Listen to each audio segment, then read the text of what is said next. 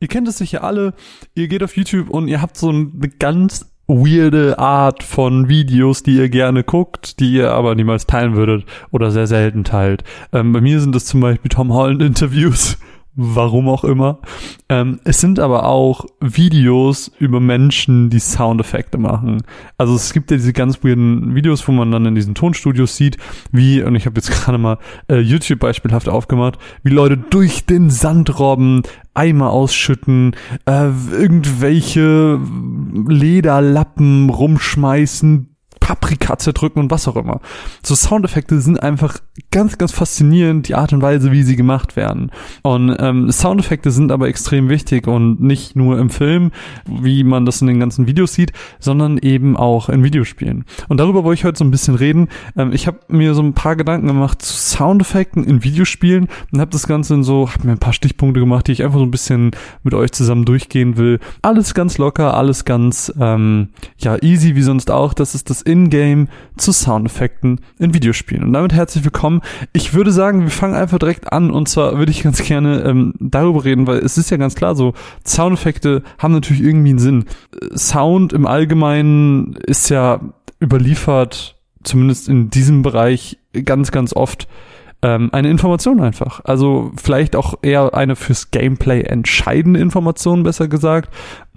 Und wirklich der Auslöser für diesen Podcast war Overwatch. Ich spiele ja seit äh, ich den PC habe regelmäßig immer mal wieder Overwatch und ähm, da ist mir aufgefallen, weil ich ganz ganz gerne Mercy spiele, dass Mercy einen coolen Effekt hat und zwar wenn sie jemanden heilt, ähm, dann kommt da ein Ton und der wird immer intensiver und der verändert sich abhängig von der Prozentzahl, sag ich mal, an HP, die der Charakter hat, den ich gerade heil. Und das hört sich dann ungefähr so an.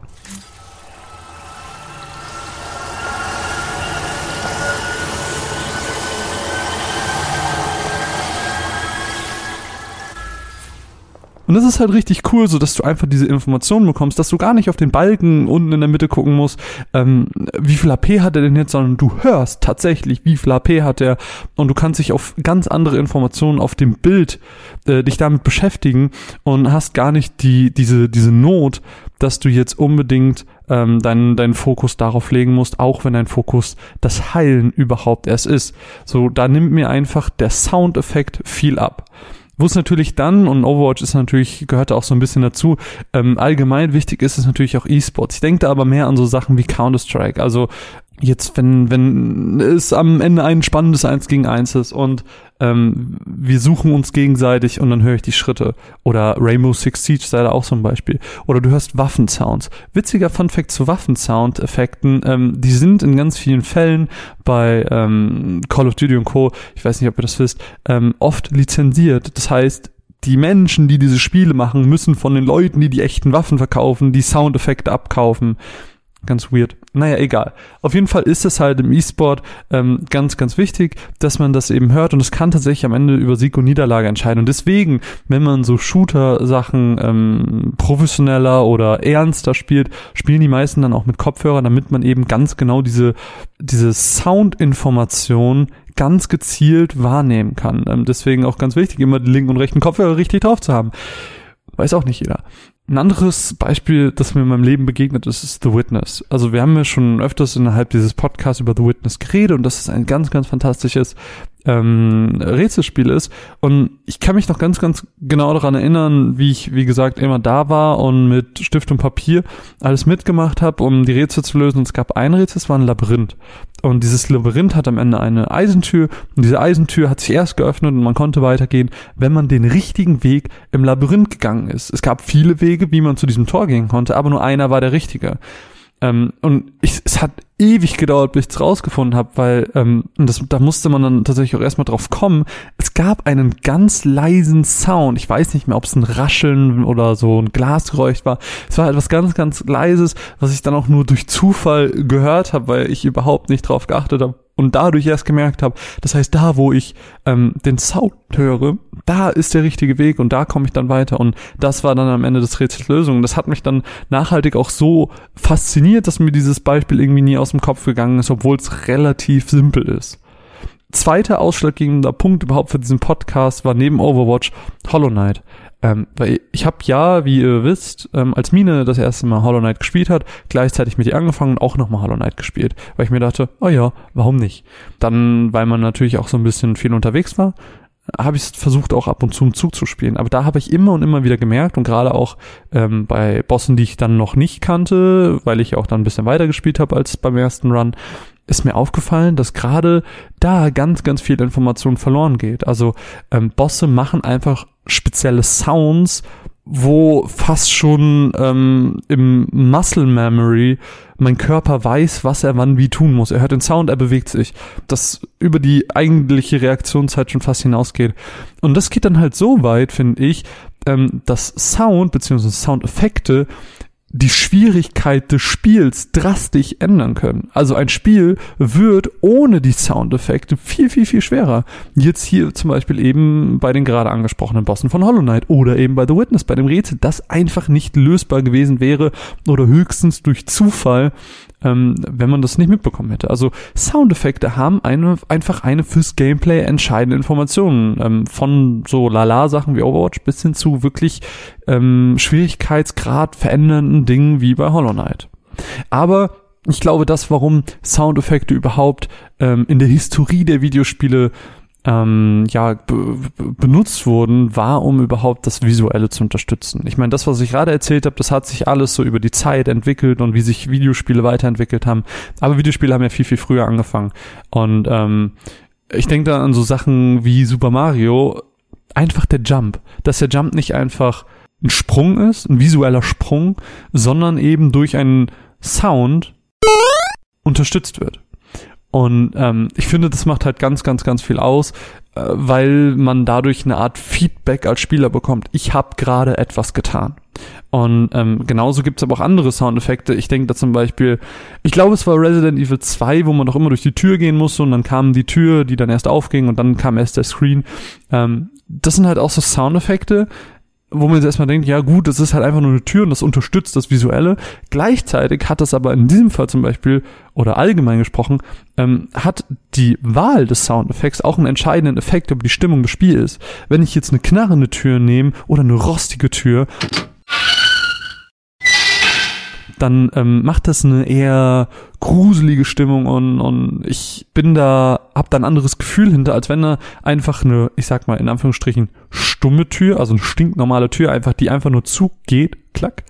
So, es hat einfach einen ganz anderen Effekt als eine ich weiß, ich bin sehr gut im Soundeffekt nachmachen. Ähm, es hat einfach einen ganz anderen Effekt als wie gesagt so eine stumme Tür. Und genau dasselbe auch bei ähm, Need for Speed. Ich denke da so an diese Motorsounds. Klar, so du hast du hast ähm, eine gewisse Geschwindigkeit und viel bewegt sich, alles ist schnell um dich herum.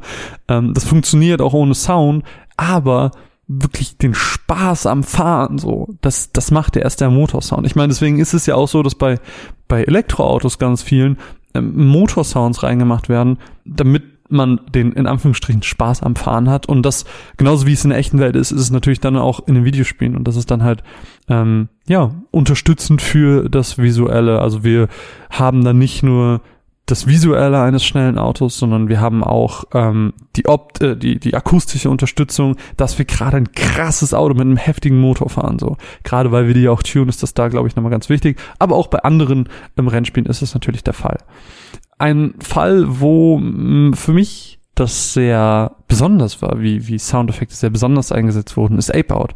Ape Out habe ich euch, glaube ich, im letzten Jahr von erzählt. Das ist dieses putzige Spiel mit dem Affen, äh, der ausbricht. Es ist ja ein Gorilla, es ist nicht wirklich ein Affe. Aber ist ja auch scheißegal. Auf jeden Fall ist es so aus der Top-Down-Sicht, alles ist unfassbar bunt und schön und ähm, kreativ. Und kreativ wird's aber vor allem auch dadurch, dass wenn der Affe die Leute schlägt, weil er will ja ausbrechen, die Leute wollen ihn dran hindern, er schlägt sie, um sie zu töten, sind in der Regel One-Hit, wenn sie nicht irgendwie eine Panzerung tragen, ähm, schlägt er sie und es löst einen Sound aus. Es ist in der Regel irgendein Jazzinstrument, ähm, ne, ne, irgendwas am Schlagzeug oder so. Und jeder Schlag erzeugt einen Sound, der wiederum zur Gestaltung der Musik beiträgt. Ich finde das nochmal so ein ganz besonderer Extrapunkt, ähm, wo Soundeffekte auch eben für die musikalische Untermalung eingesetzt werden und eben so einen ganz kreativen eigenen Ansatz bekommen. Ich finde, es hat halt was sehr, sehr Belohnendes, was sehr Motivierendes auch. Und das ist auch, glaube ich, so eine Kategorie an Sounds, die es einfach noch gibt. Einfach so belohnende Sounds. Also eine Art akustischen Tap on the Shoulder. Und da denke ich auch, wo wir anfangs schon bei Overwatch waren, wieder an das Killgeräusch.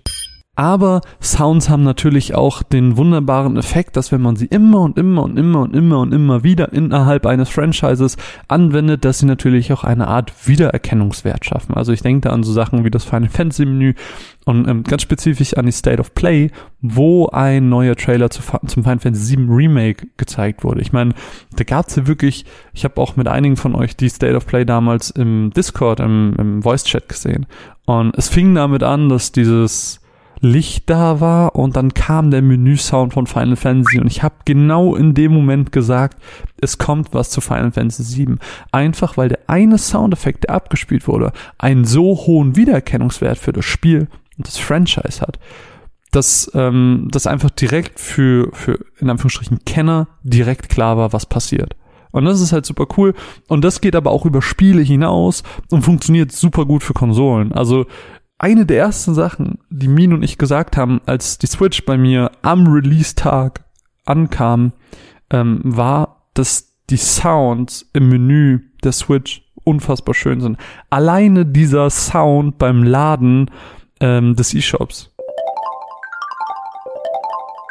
Ich weiß nicht, irgendwie schafft das in mir so eine krasse Befriedigung. Und ich glaube, das Paradebeispiel für Wiedererkennungswert eines Konsolensounds ist das Boot-Up oder der Boot-Up-Sound der PlayStation 1.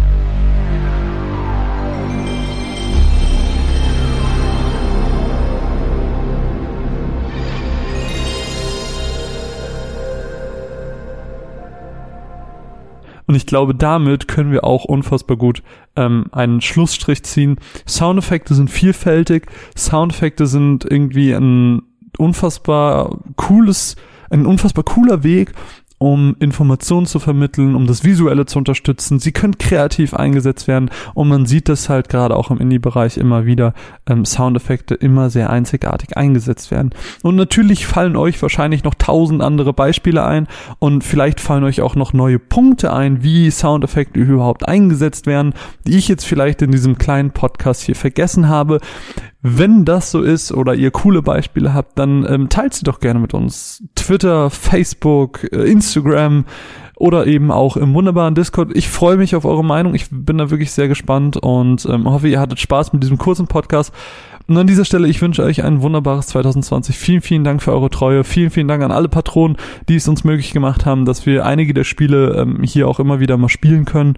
Ähm, ihr seid einfach wirklich einzigartig, genau wie manche Soundeffekte das sind. Und äh, so cringy diese Abmoderation gerade auch war, mein Name ist Marvin und ich wünsche euch noch einen wunderschönen Abend. Kommt gut in die Nacht und bis bald.